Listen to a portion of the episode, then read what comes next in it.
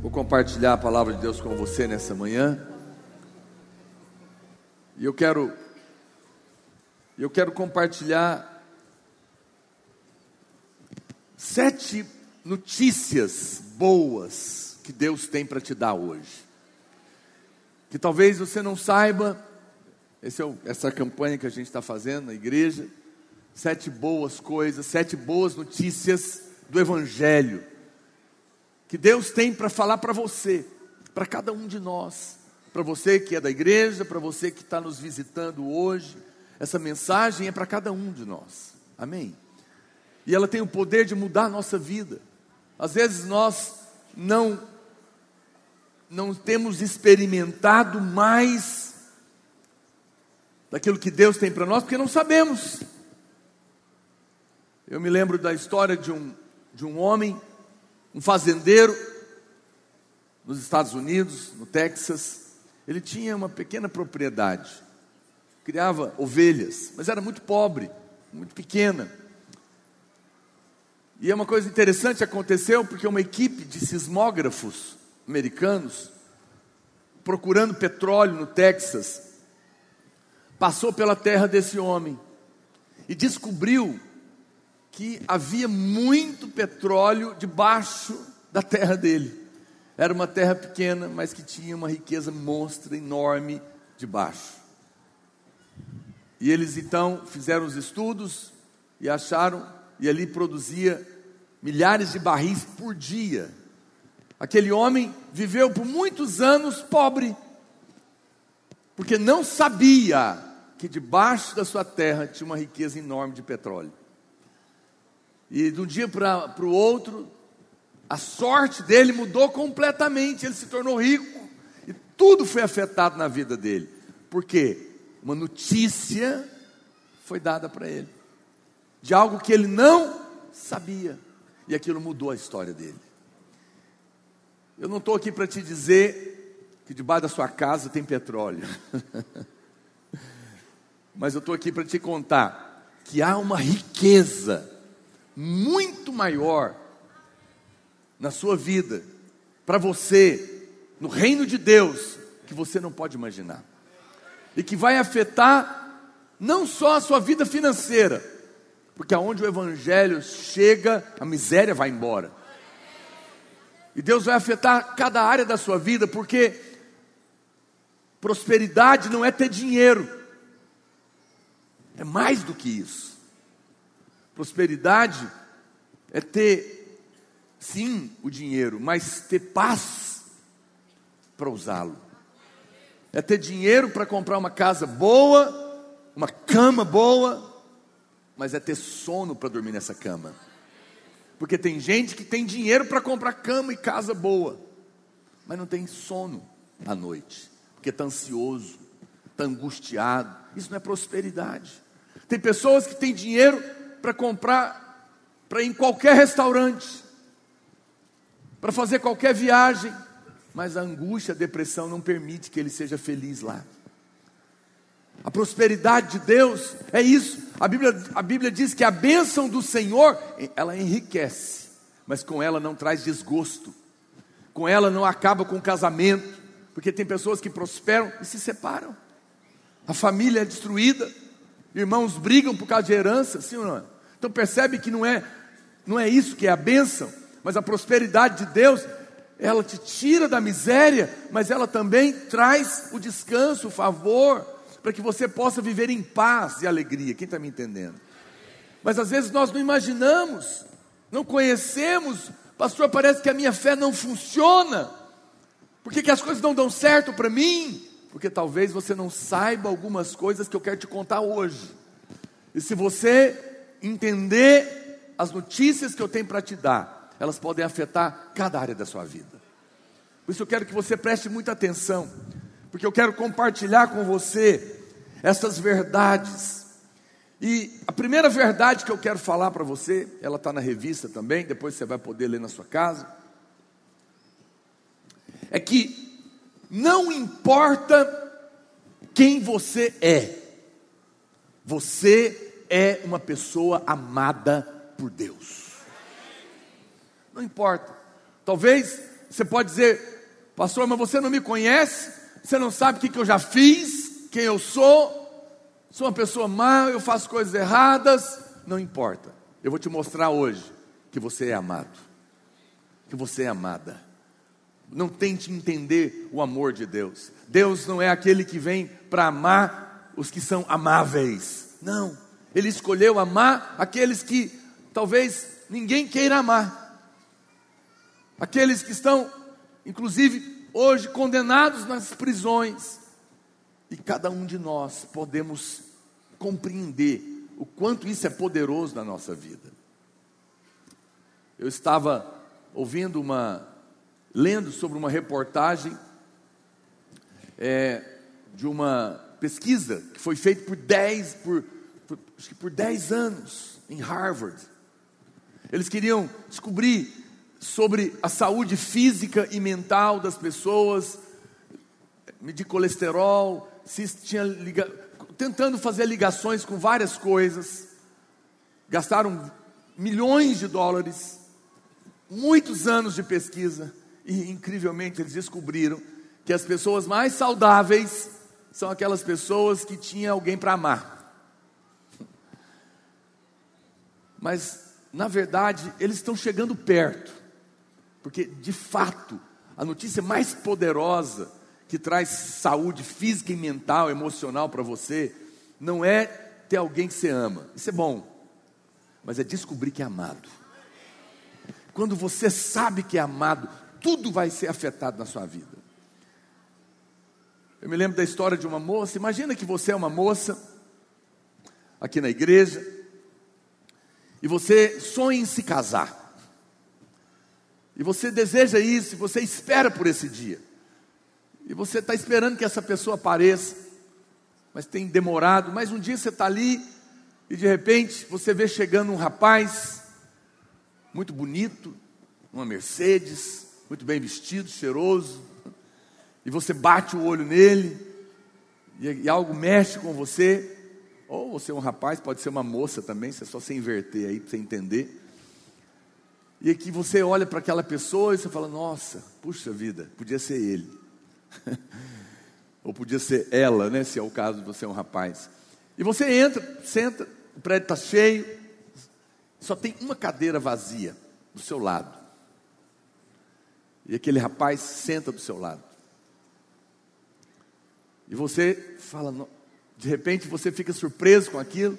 E no final do culto ele fala com você e diz: Olha, eu sou da videira de São Paulo, sou discipulador lá, empresário. Mudei para Goiânia agora, e eu não conheço ninguém, não conheço a cidade.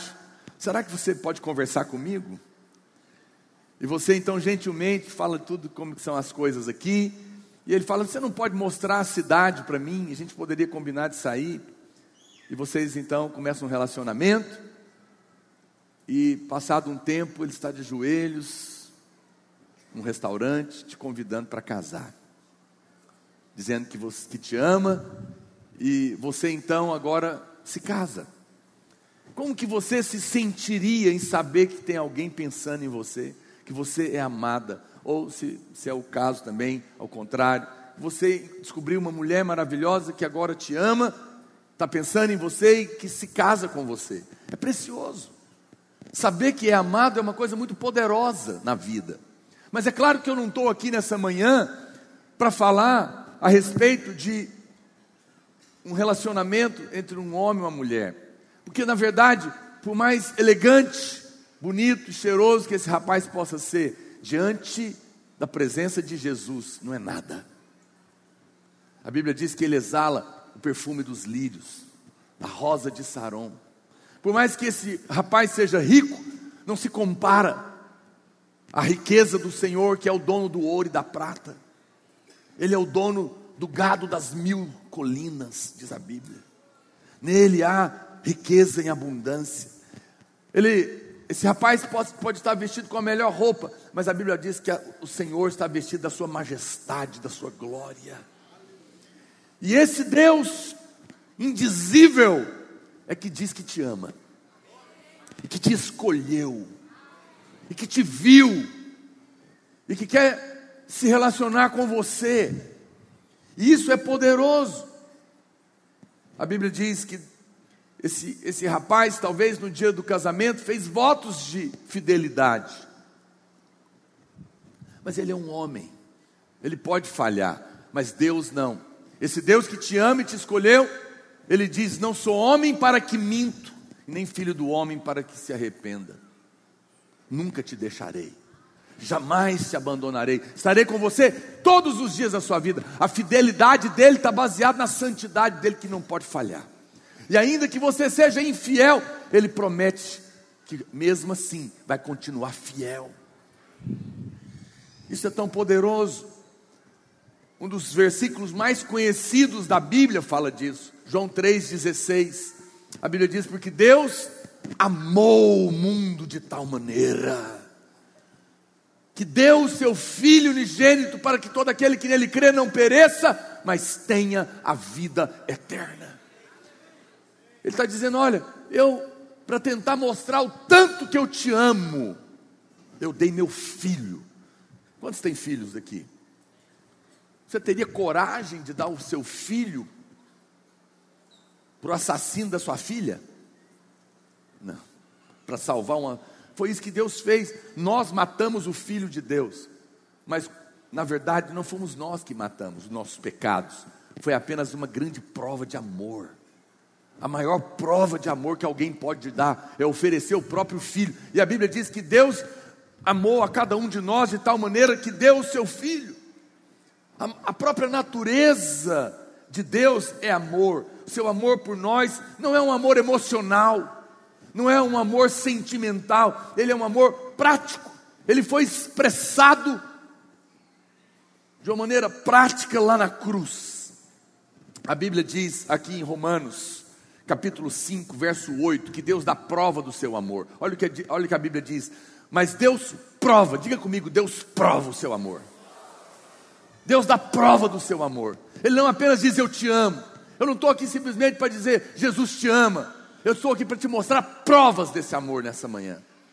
Deus prova o seu próprio amor para conosco. Como? Pelo fato de ter Cristo morrido por nós, sendo nós ainda pecadores. Quer dizer, nós não merecíamos, nós éramos pecadores, nós éramos contra Deus, porque todo homem nasce pecador. E a Bíblia diz que apesar disso, Ele prova o amor dele, morrendo no nosso lugar, fazendo uma troca no nosso lugar. Quem está me entendendo? É prova de amor, inexplicável, porque somos feitos para ser os seus filhos que estavam afastados, mas para provar o amor, Ele morre no nosso lugar. Ninguém tem prova maior do que dar a sua própria vida por aquele que diz que ama. Eu posso dizer a vida inteira para minha mulher que eu a amo. E posso tentar provar de várias maneiras. Mas ainda assim, pode ser que ela desconfie. Até o dia que um assaltante manda escolher: ou morre você ou morre a sua mulher. E o marido entra na frente e fala: Me mata, porque eu a amo e eu vou morrer por ela. Essa é a prova cabal. Porque a minha vida vai acabar para a sua continuar. Se alguém dá a vida por você, não há prova, não há mais nada que provar, está provado. Quem dá a vida para provar amor, deu tudo. Deus ama você. Ele provou na cruz que te ama. Ele deu a prova maior. João capítulo 15, verso 13. A palavra do Senhor diz: Ninguém tem maior amor do que este. Qual? De dar alguém a própria vida em favor dos seus amigos. Isso é amor de verdade. Isso é amor de verdade. É profundo. Então, essa é a primeira notícia que eu quero te dar. Não importa quem você é, não importa o que você fez, nessa manhã eu estou aqui para te contar. Acredite, há alguém que ama você e que está querendo te fazer o bem. Deus não está irado com você. Deus não está zangado com você, apesar dos seus erros, Ele já te perdoou. E Ele está querendo te abraçar, te curar, tocar o seu coração. Eu sei que você pode dizer, pastor, mas se Deus me ama, por que, que eu estou sofrendo? Jesus nunca disse, porque eu te amo, não tereis tribulação. Ele falou: no mundo tereis aflições. Nós sofremos aqui porque esse é um mundo caído, cheio de demônios. Mas o que você precisa não é duvidar do amor de Deus no dia do sofrimento, é no dia do sofrimento lembrar: eu estou sofrendo, porque esse mundo é caído, porque tem muita confusão, mas eu sei que alguém que é maior, e essa pessoa me ama, e ele vai me tirar desse buraco.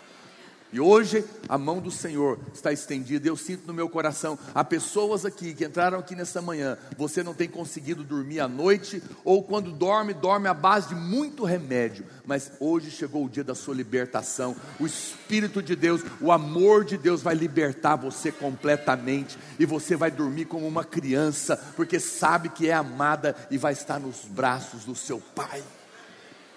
No nome de Jesus. Essa é, a, essa é a primeira notícia. Você é amado, não importa quem você é. A segunda boa notícia que eu quero te dar: não importa o que você tenha feito, há perdão disponível para você. Meu Deus, como que é isso, pastor? Sim, não há pecado grande demais que Deus não possa pagar, ou sujo demais que Ele não possa lavar. Isso é o Evangelho. Eu me lembro da história. Quantos aqui já viram falar naquele esporte, rugby? É um esporte inglês. O pessoal joga a bola com a mão, né? E ele tem que pegar e derrubando todo mundo e, e entrar no gol. Esse é um esporte muito interessante. Não sei se você conhece a história dele. Ele começou porque tinha um, um jovem muito grande, forte, mas ele era ruim de bola, futebol. Ele não conseguia jogar bola. E um dia ele apelou.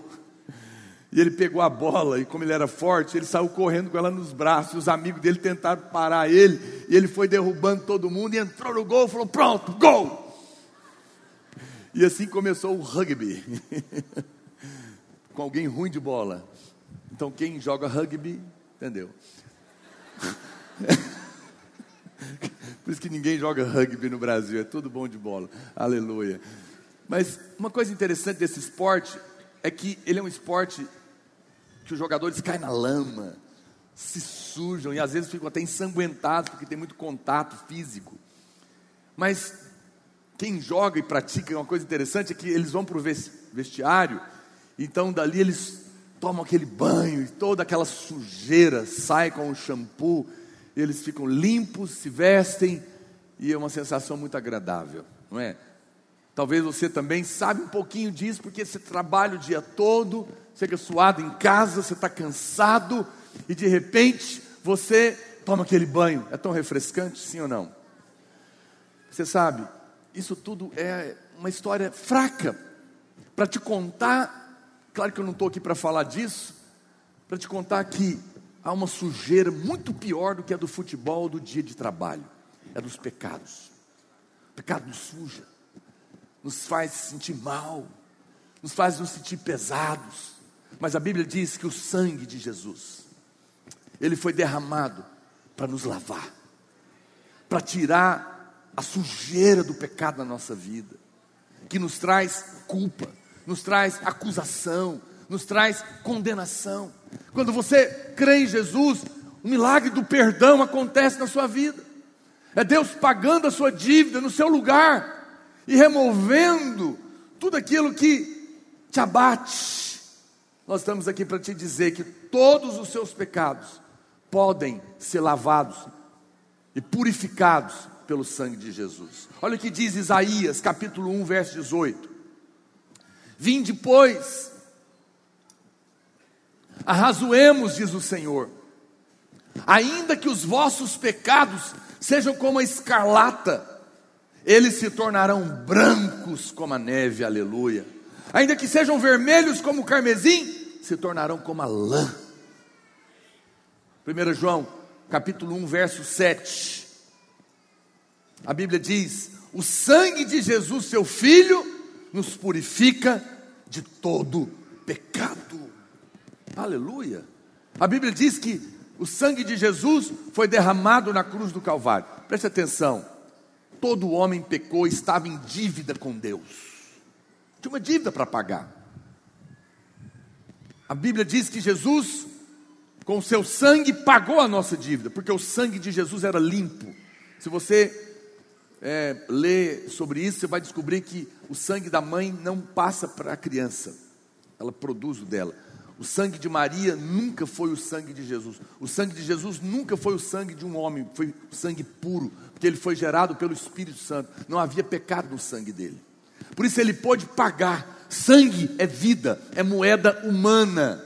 A maneira de pagar o nosso pecado era com um sangue que não estava em posse do pecado nas mãos do diabo. Então Jesus, por amor a nós, ele vai na cruz e paga a nossa dívida. Quem está me entendendo? E por isso ele pode declarar, por amor, que nós estamos perdoados. Foi uma troca, uma grande troca. Foi como a história daquele juiz nos Estados Unidos, num estado que tinha pena de morte, que tinha o seu único filho. E esse menino, com 15 anos, ele se rebela, sai de casa e vai viver a sua vida desregrada e nunca mais falou com o pai dele. E por 15 anos o pai dele, que era o juiz, procurou ele, nunca mais a encontrou. 15 anos depois, um homem é pego em flagrante, cometeu um crime, foi roubar e acabou matando, com provas, testemunhas.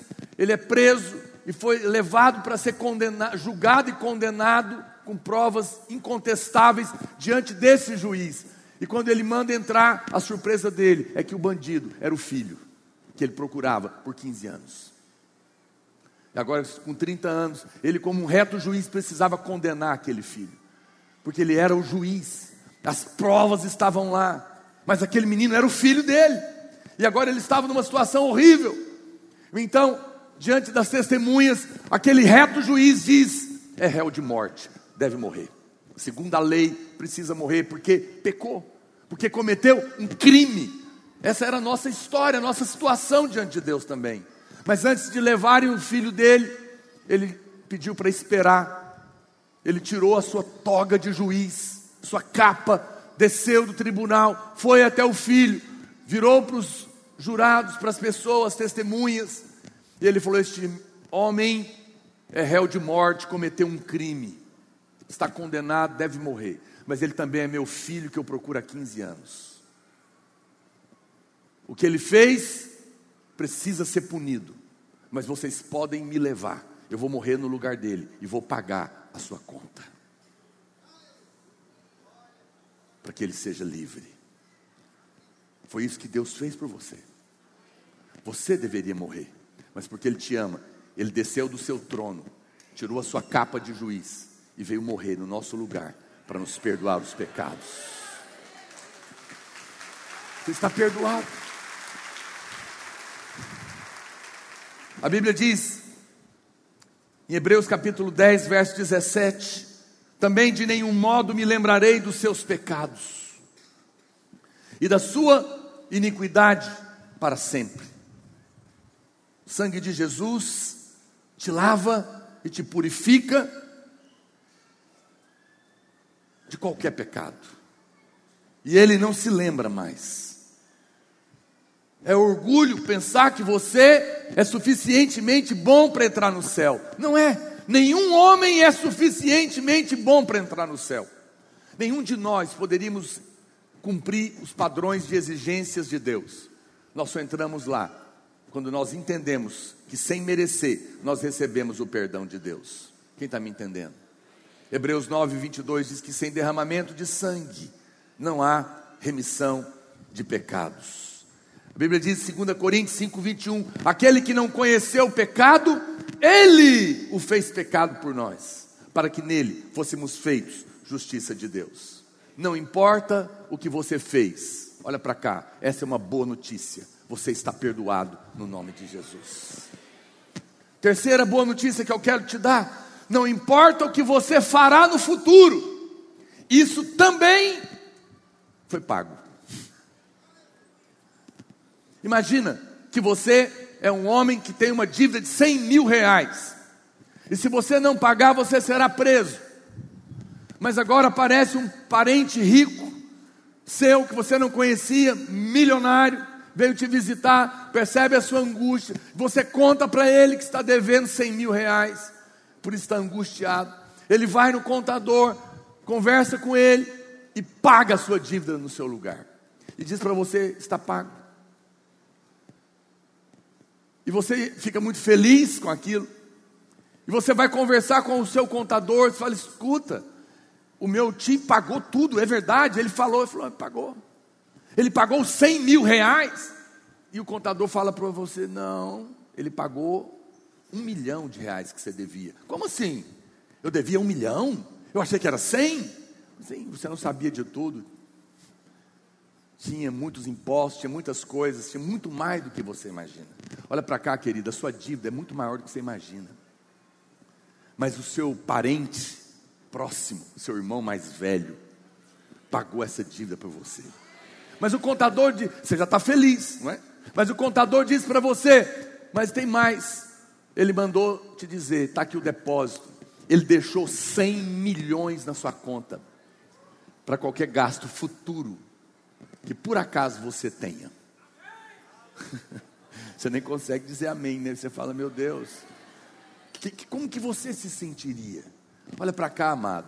O perdão dos seus pecados, a provisão do sangue de Jesus na sua vida, não foi só pelos pecados que você cometeu no seu passado. Deus não quer que você peque, porque o pecado é um fardo, mas Ele sabe que nós ainda vamos errar. Por isso Ele está te dizendo: por isso eu não só perdoei os seus erros para trás, mas eu já fiz provisão, até para que se você errar, está pago também. Isso é muito, isso vai produzir o que? Paz no seu coração, descanso no seu coração. Por saber que mesmo que você venha falhar, Deus já fez provisão. Olha o que diz a Bíblia em 1 João, capítulo 2, verso 1. Filhinhos meus, estas coisas vos escrevo para que não pequeis. Se todavia alguém pecar, temos advogado junto ao Pai, Jesus Cristo, o justo. E Ele é a propiciação pelos nossos pecados, e não somente pelos nossos próprios, mas pelos do mundo inteiro. Olha o que diz João capítulo 5, verso 24. João 5, 24. Em verdade, em verdade vos digo: quem ouve a minha palavra e crê naquele que me enviou, tem a vida eterna, não entra em juízo, mas passou da morte para a vida. Ele está dizendo: fique em paz, está pago para trás, está pago para frente, e você já passou da morte para a vida. Não tenha medo, viva em paz. Deus não está irado com você, porque toda a ira já foi derramada sobre o seu filho. Ele não vê pecado, ele não vê culpa mais, porque ele já pagou. Quando as crianças sabem que os pais a amam incondicionalmente, elas crescem e se tornam maduras emocionalmente saudáveis. Deus mandou um profeta chamado Oséias casar com uma prostituta chamada Gomer. Ele estava querendo, naquela, no Velho Testamento, havia, os profetas faziam coisas para falar com a nação. A nação estava prostituída. Deus chama o profeta, um homem santo, Oséias e fala: casa com a prostituta Gomer, vai lá no prostíbulo e compra ela, para dizer para o meu povo que eu os amo, que eles estão no pecado, mas porque eu os amo, eu comprei eles para mim e vou casar com eles por amor. E o profeta vai lá e faz isso. Mas pasme, já foi uma notícia maravilhosa para aquela mulher abusada, mas depois de um tempo, ela volta para o prostíbulo, ela volta para o pecado, e o, e o profeta fica desnorteado, e vai falar com Deus, e Deus fala para ele: vai lá e pega ela de novo, pela segunda vez, porque para falar para a nação que eu não desisto deles, e de volta ele busca. Olha para cá, pode ser que você errou, Deus te perdoou, mas pode ser que você errou de novo, Ele não desiste de você. Você é como aquela criança que construiu um barquinho e depois perdeu esse barquinho na enxurrada. Até o dia em que você, triste, encontra aquele barquinho na mão de um amigo, de um, de um menino na rua, e, ele, e você fala: Esse barquinho é meu. Não, não é não, eu que achei. Mas fui eu que fiz. E você diz: Não. E ele fala: Não, se você quiser, você tem que comprar ele. E você vai lá, ajunta as moedinhas e compra. Nós somos como esse barquinho que foi perdido duas vezes. Mas o Senhor nos comprou de volta. E agora ele abraça aquele barquinho, aquela criança, e diz para o barquinho: Você é meu duas vezes. Uma vez, porque eu te criei. A outra vez, porque eu te comprei. O Senhor não desiste de você. Você é dele, porque ele te criou. Mas agora você é dele, porque ele te comprou. Os seus pecados estão perdoados. E mesmo que você venha falhar, ele não desiste de você. Isso é uma notícia maravilhosa, que vai trazer paz ao seu coração. É a palavra de Deus. Não importa o que você fará no futuro, Deus já fez provisão. Quarta boa notícia que eu quero te dar. Não importa a área de sua necessidade, foi feito provisão para você. Eu me lembro da história de um homem que estava de viagem, de avião, para um outro país, mas teve um problema, o avião ficou muito lotado, não deu para ir, ficaram uma, uma turma para trás, inclusive ele. Então trocaram o bilhete dele, estava um tumulto no aeroporto, mas ele estava feliz porque ele tinha ganhado uma promoção por causa desse problema, e ele foi levado para a classe executiva, não mais na econômica, mas ia esperar quatro horas no aeroporto. Mas ele estava em paz, porque pelo menos ele ia viajar num lugar melhor. Mas chegando lá, já dentro do avião, quando ele foi olhar o bilhete, ele olhou as letrinhas pequenas e descobriu que estava incluso a sala VIP. Durante as quatro horas que ele ficou, ele tinha direito de estar num lugar de grande suprimento, comer tudo, beber tudo de graça, mas não leu. Foi bom que ele viajou num lugar melhor, mas poderia estar desfrutando muito antes. Quem está me entendendo? Porque tinha tudo preparado para ele. Veja, essa é apenas uma pequena história, mas Deus, na verdade, já preparou tudo que você precisa para a sua viagem, para a sua vida. A bênção da salvação é muito mais do que o céu. O céu é para onde nós estamos indo, mas para hoje tem sala VIP para você. Tem cura, tem libertação, tem bênção, tem paz, tem prosperidade. Você não precisa, apesar desse mundo caído, viver uma vida angustiada. Olha o que diz a Bíblia em 3 João 1,2: Amados, acima de tudo, faço votos por tua prosperidade e saúde, como é próspera a tua alma. Romanos 8,32: Aquele que não poupou o seu próprio filho, antes por todos nós o entregou, porventura não nos dará graciosamente com ele todas as coisas? Olha o que a Bíblia está dizendo: eu não neguei meu filho, não vou negar nada. Eu não neguei pagar sua dívida impagável comigo. Vou te negar sair dessa dívida com o banco? Eu desci do céu para estar com você, não vou te tirar dessa solidão. Ele já fez provisão de cura, de milagre, de paz, de libertação, de prosperidade. Tudo está incluso na salvação. Porque Ele tem prazer em te dar. E é isso que a palavra do Senhor está te dizendo, meu amado. O Senhor sempre supriu e cuidou do seu povo. No Velho Testamento, no meio do deserto, tinha comida, tinha as codornas, tinha água da rocha, tinha uma nuvem para tampar o sol e uma coluna de fogo para esquentar de noite.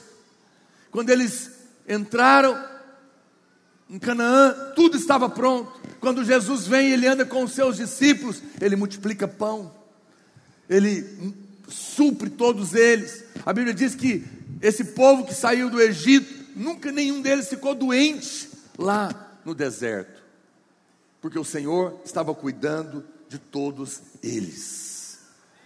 E também, da mesma maneira, a Bíblia diz em Hebreus capítulo 8, verso 6, que o Senhor pensou em tudo para levar você nessa vida aqui na terra. Agora, com efeito, obteve Jesus ministério tanto mais excelente quanto é ele também mediador de superior aliança, instituída com base em superiores promessas. Olha para cá. O Deus que deu o filho está dizendo: Eu não neguei o meu filho. Para que você saiba que eu não vou te negar nada. Se alguém dá o próprio filho, o que, que ele vai negar? Um casamento? Uma cura? uma prosperidade, uma porta de emprego, uma vaga na, na universidade, o pagamento de uma dívida, O que que deu? O Deus que deu o filho vai negar? Nada, ele está dizendo: eu tenho suprimento todas as coisas para você. Ele não está limitado à condição financeira da sua família, nem do seu país, nem da sociedade. Ele é o Senhor. As portas que ele abre, ninguém pode fechar. Ele estende a mão e as coisas vão ser mudadas na sua vida. Eu tenho uma notícia para te dar nessa manhã. Há suprimento para qualquer coisa que você precisa nas mãos desse Deus amoroso. O Senhor está aqui nessa manhã e Ele quer te abençoar, Ele quer mudar a sua sorte. Esse é o Evangelho. Quantos podem dizer amém? Mas tem mais notícia boa. Quem quer mais uma notícia boa? Não importa, presta atenção que eu vou te falar. Não importa o que aconteça na sua vida a partir de agora, todas as coisas que te acontecerem, Deus vai fazer que coopere para o seu bem. Ele é o Deus que transforma a maldição em bênção. A situação ruim, Ele vai usar para te fazer o bem, para mudar a sua sorte. Isso só existe no reino de Deus. Tem uma história muito conhecida, talvez você já tenha ouvido falar, que é a história de José, do Egito. Ele era um menino especial, o filho amado do pai dele, ganhava roupas coloridas, mas os seus irmãos ficaram com inveja. E a Bíblia diz que jogaram ele no poço, depois tiraram ele de lá e venderam ele como escravo para o Egito. E de repente ele, que era um filho especial, agora estava sendo vendido nu no escravo, no mercado de escravos do Egito. Às vezes, essa é a nossa história. Estamos bem, mas de repente, por inveja, nos jogam num buraco. Por inveja, nos perseguem, nos colocam em situações ruins, angustiosas. Mas a Bíblia diz que ele foi, depois foi para a casa de um homem, Potifar, foi de novo perseguido, foi preso, mas Deus era com ele. E toda aquela situação, porque ele estava na cadeia, ele interpretou um sonho, e esses padeiros do rei, que estavam presos também, e o copeiro, contaram para o rei: tem um homem preso que interpreta sonhos, e Faraó tinha tido um sonho. Ele chama José, tira ele da cadeia. José interpreta o sonho dele, e ele vai para lá, e ele volta como primeiro-ministro para matar a fome do mundo. Veja, Deus pegou aquela situação horrível na vida dele e fez e colocou ele lá em cima. Deus transformou aquilo que era uma miséria numa grande prosperidade. Aquilo que era maldição, ele transformou em bênção. Jesus é o José que foi vendido no nosso lugar para ser colocado para governar e matar a fome do mundo, como o pão vivo que desceu do céu. Mas nós também passamos por crises. Deus vai pegar, olha para cá. Uma vez que você entregar a sua vida nas mãos desse Deus amoroso, Ele vai transformar o problema do seu casamento, o problema da sua doença, o problema da sua enfermidade, o problema do seu, da sua falta de dinheiro, e o nome dele vai ser glorificado na sua vida. Ele vai mudar a sua sorte. Ele vai fazer com que todas as coisas cooperem para o seu bem. Isso é poderoso. Romanos capítulo 8, verso 28. A Bíblia diz: sabendo, sabemos que todas as coisas, diga comigo assim: todas as coisas cooperam para o bem daqueles que amam a Deus, daqueles que são chamados segundo o seu propósito. O Senhor vai usar essas circunstâncias para mudar a sua sorte.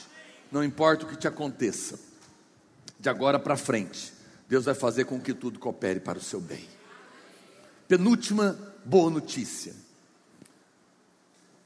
Quero que a equipe de louvor pode subir. Diga comigo assim: não importa a minha fraqueza, a força disponível do céu para mim. Teve um casal que tinha um filho pequeno, apenas dois anos, e esse menino morreu afogado numa piscina. Sabe, é comprovadamente que a pior, a maior dor que um ser humano pode ter na vida é a perca de um filho. Pais não nasceram para enterrar filhos. Filhos enterram pais. Mas o testemunho desse casal é que no velório, vendo o seu filhinho naquele caixão, caixãozinho ali, naquela dor dilacerante, eles invocaram o nome do Senhor. E de uma maneira inexplicável, sobrenatural, indescritível, eles sentiram um consolo tão grande da parte de Deus que não dava para explicar.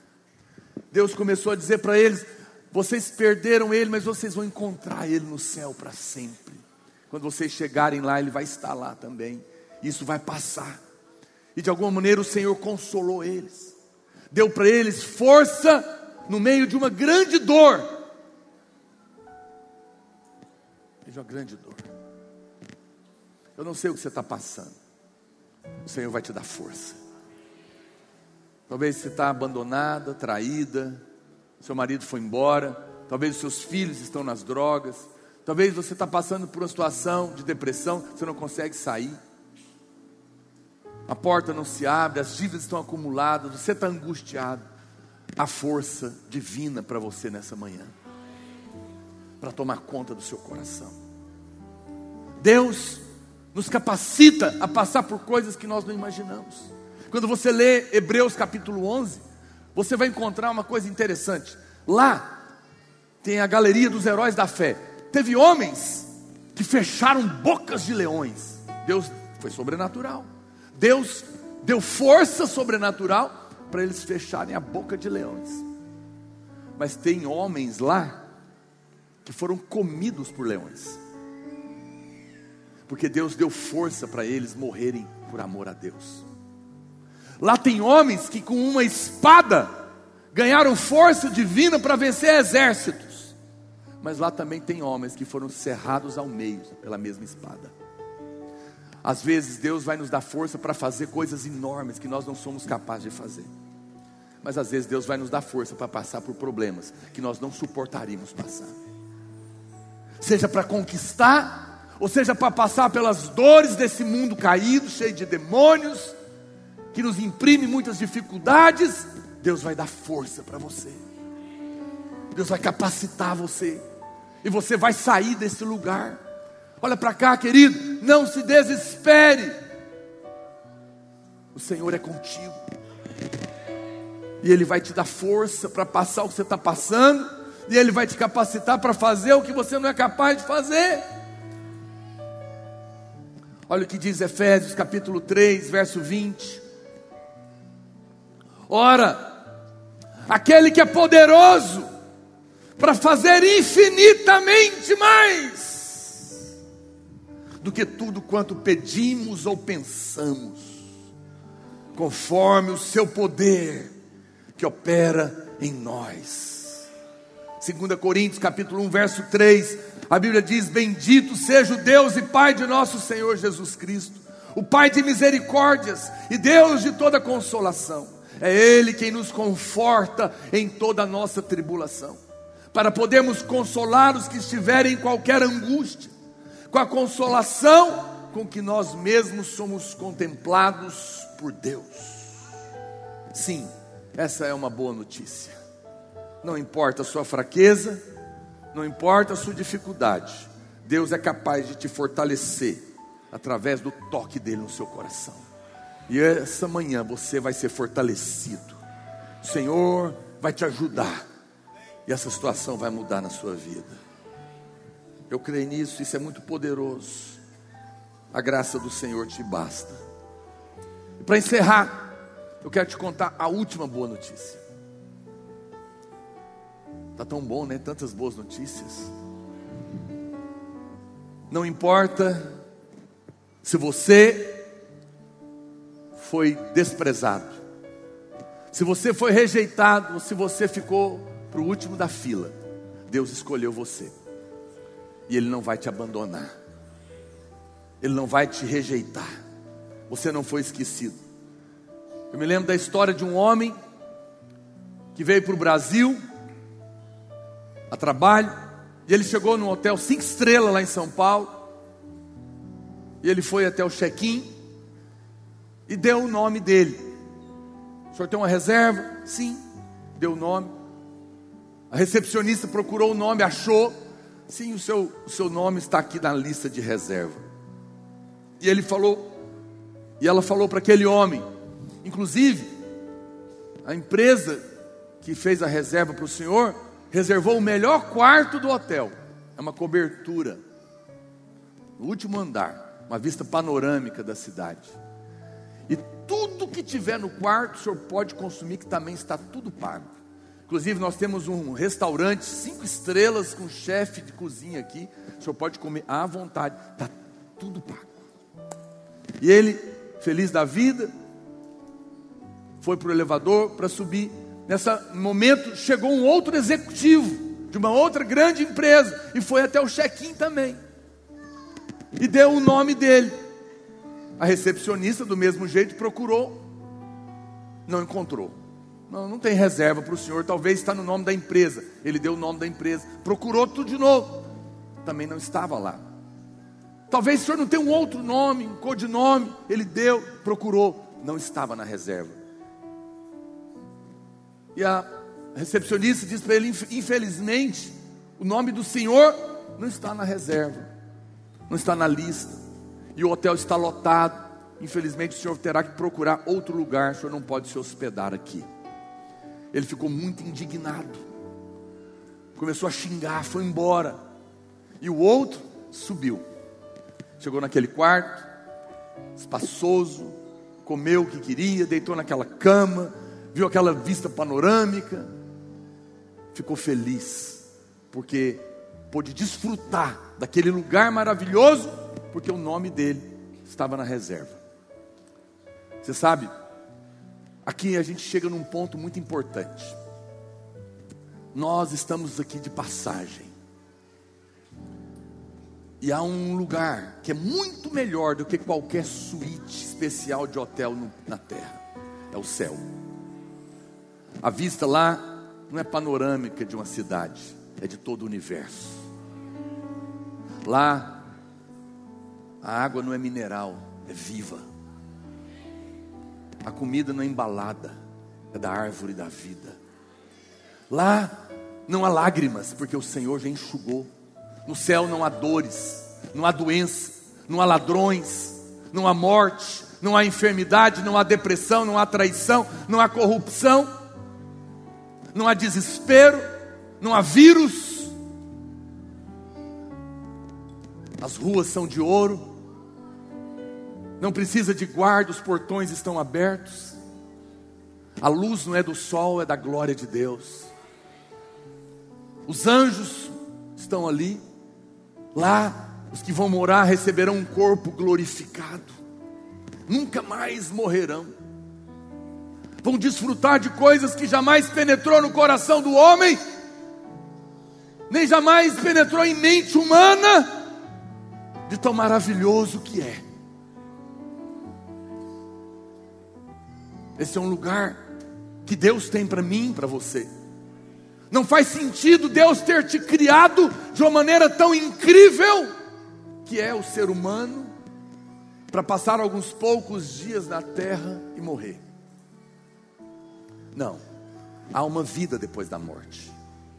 O céu é real, e o inferno também é real. A Bíblia diz que no inferno o verme come. A dor é dilacerante e não passa. Há um céu para se buscar e um inferno para se evitar. E você pode dizer, pastor, mas os homens, Deus quer que alguém vá para o inferno? Não, não quer. A vontade de Deus é que todo homem seja salvo e vá para o céu. Mas nós sabemos que alguns homens vão para o inferno. Olha para cá, vou te falar uma coisa muito séria para você. Olha para mim. Eu te falei agora há pouco que Deus pagou o pecado de todos os homens, sim ou não? Eu me lembro de um rapaz que foi preso porque cometeu um crime. Foi numa situação, ele não era um criminoso, mas ele cometeu o crime e ele foi condenado à morte. Então, Só que ele era uma pessoa muito carismática, a cidade inteira, todas gostavam dele. Foi condenado à forca. E ele ficou muito indignado, mas as pessoas gostavam muito dele, foram até o governador, muita gente, pedindo que libertasse ele, perdoasse o crime dele. O governador ficou sensibilizado com aquilo, contou a história. Ele estava com o dia da forca marcado. E o governador então resolveu dar a ele o perdão. Fez uma carta de perdão, mas falou: Mas vocês não vão contar, eu quero falar com ele. Eu vou me vestir de pastor, eu vou colocar a carta dentro de uma Bíblia e vou lá falar para ele. E ele foi, mas quando ele viu que era um pastor, ele xingou, ele não quis conversar. E o governador, vestido de pastor, disse para ele: Mas eu tenho uma notícia boa para te dar, deixa eu falar com você. Não, eu não aceito vocês. E xingou e acabou. E o governador foi embora e não deu a carta para ele. Depois ele ficou sabendo, falou: Olha, aquele homem não era pastor, ele era o governador. Ele veio disfarçado para falar com você. E ele tinha a carta do perdão para te dar. Mas você não quis. E ele lamentou muito e foi levado para a forca. No dia da sua morte, antes de ser enforcado, ele pediu para falar. E ele disse assim: Eu estou para ser enforcado. E eu vou morrer. Mas eu preciso ser honesto. Eu fiquei sabendo que o governador veio para me perdoar e eu não quis. Então, eu quero reconhecer que eu estou sendo morto, não pelo crime que eu cometi, mas pelo perdão que eu rejeitei. Ninguém irá para o inferno por causa dos seus pecados, mas irá porque não quiseram aceitar o perdão. Ninguém precisa ir, basta crer, basta aceitar. Mas, por outro lado, para entrar no céu, o seu nome tem que estar na lista, como no hotel. Naquele dia, a Bíblia diz que se o seu nome não for achado escrito no livro da vida, você não entra. Mas se estiver escrito, você pode entrar. A decisão mais séria da sua vida nessa viagem é fazer a reserva para o céu. Não passe daqui sem a certeza da reserva. E a Bíblia diz que quando nós cremos e confessamos, nosso nome é escrito na reserva. É escrito no céu. Olha o que diz a palavra de Deus. A Bíblia diz em Mateus capítulo 10, verso 32. Portanto, todo aquele que me confessar diante dos homens, também eu o confessarei diante do meu Pai, que está nos céus. Mas aquele que me negar diante dos homens, também eu negarei diante do meu Pai que está nos céus. E Apocalipse, capítulo 20, verso 15. A Bíblia diz: e se alguém não foi achado escrito no livro da vida, esse foi lançado para dentro do lago de fogo mas aquele que confessar será salvo, e de maneira nenhuma ele te deixará. Eu quero convidar você para ficar em pé nessa manhã, nessa manhã. Eu quero te convidar para, depois de ouvir todas essas notícias, entregar sua vida para esse Deus amoroso, para ter a certeza de que o seu nome estará escrito no livro da vida e que quando o seu dia chegar, você possa ter a certeza de que o seu nome estará na lista. Não porque você merece, mas porque você creu. Porque você não negou o nome dele, ele não vai negar o seu naquele dia. Queria que você fechasse os seus olhos. Você é alguém precioso. Feche os seus olhos por um instante.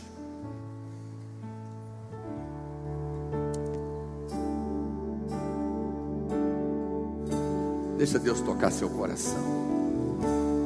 Não consigo ir além do teu olhar.